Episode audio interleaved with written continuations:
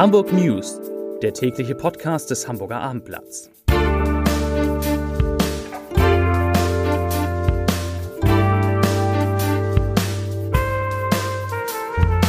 Moin, mein Name ist Lars Heider und heute geht es um die extrem angespannte Situation in Hamburgs Krankenhäusern und Arztpraxen und das ist das Neue, was der Hamburger Senat dagegen machen will. Weitere Themen. Ein Hamburger Traditionsunternehmen muss schließen, bei Ikea und Thalia wurde gestreikt und sechs Reichsbürger dürfen in Hamburg Waffen besitzen. Dazu gleich mehr. Zunächst aber wie immer die Top 3, die drei meistgelesenen Themen und Texte auf abendblatt.de. Auf Platz 3 offiziell, Hamburg gibt geraubte Schätze an Nigeria zurück. Auf Platz 2 zu viele Erzieher krank, Kitas schränken Betreuung ein. Und auf Platz 1 aus für Hamburger Traditionsfirma nach 114 Jahren. Das waren die Top 3 auf abendblatt.de. Die neue Gesundheits- und Sozialsenatorin Melanie Schlotzhauer will angesichts der großen Welle an Atemwegserkrankungen, die Hamburgs Krankenhäuser, Kinder und andere Ärzte an den Rand der Belastbarkeit und zum Teil darüber hinaus bringt, noch vor Weihnachten zu einem Krisengipfel einladen.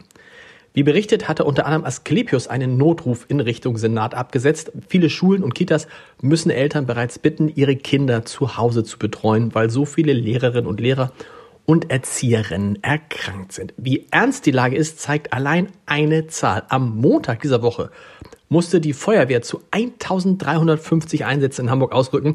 Das waren mehr als normalerweise in den Silvesternächten und die gelten ja immer als die heißesten Nächte für die Feuerwehr.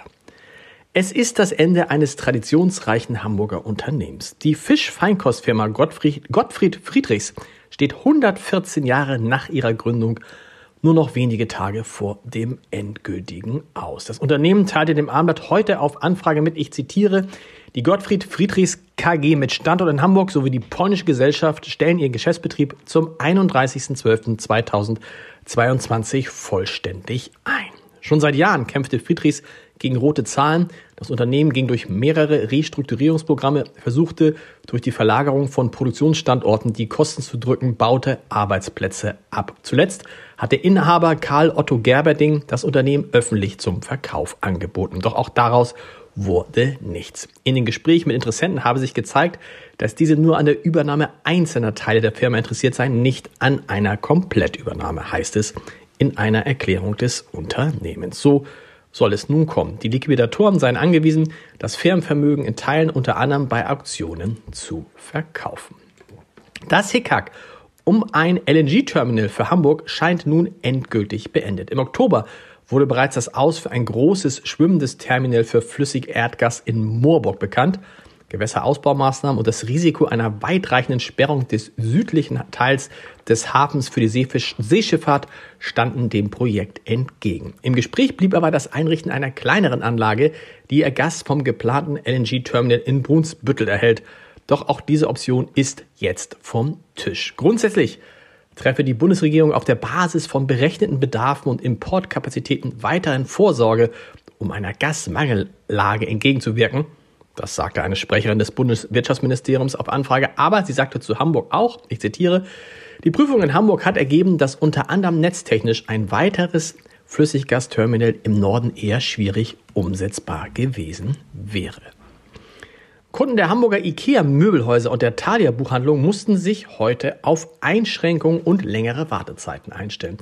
Die Gewerkschaft Verdi hatte die mehr als 1000 Beschäftigten der IKEA-Einrichtungshäuser Altona, Moorfleet und Schnelsen sowie hunderte Mitarbeiterinnen und Mitarbeiter der Buchhandlung zu einem ganztägigen Streik aufgerufen.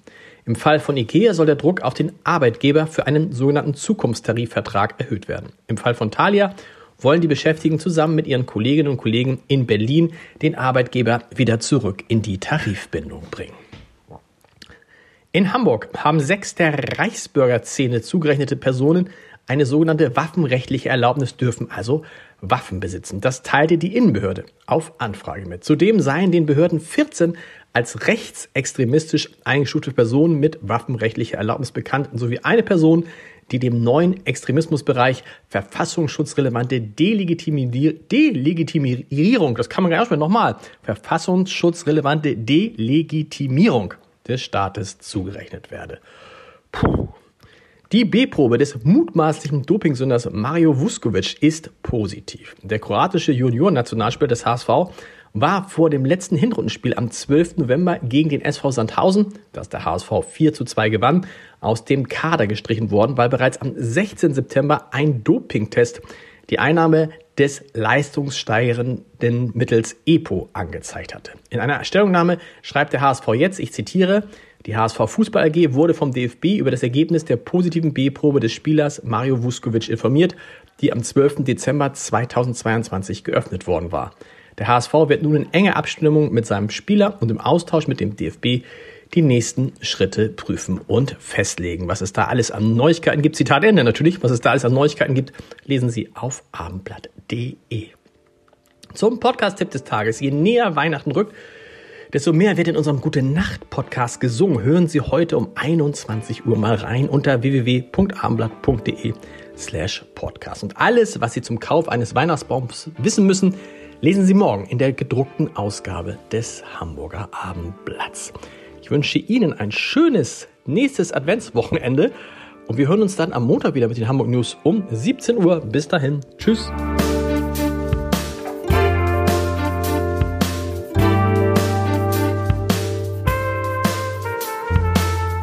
Weitere Podcasts vom Hamburger Abendblatt finden Sie auf abendblatt.de slash podcast.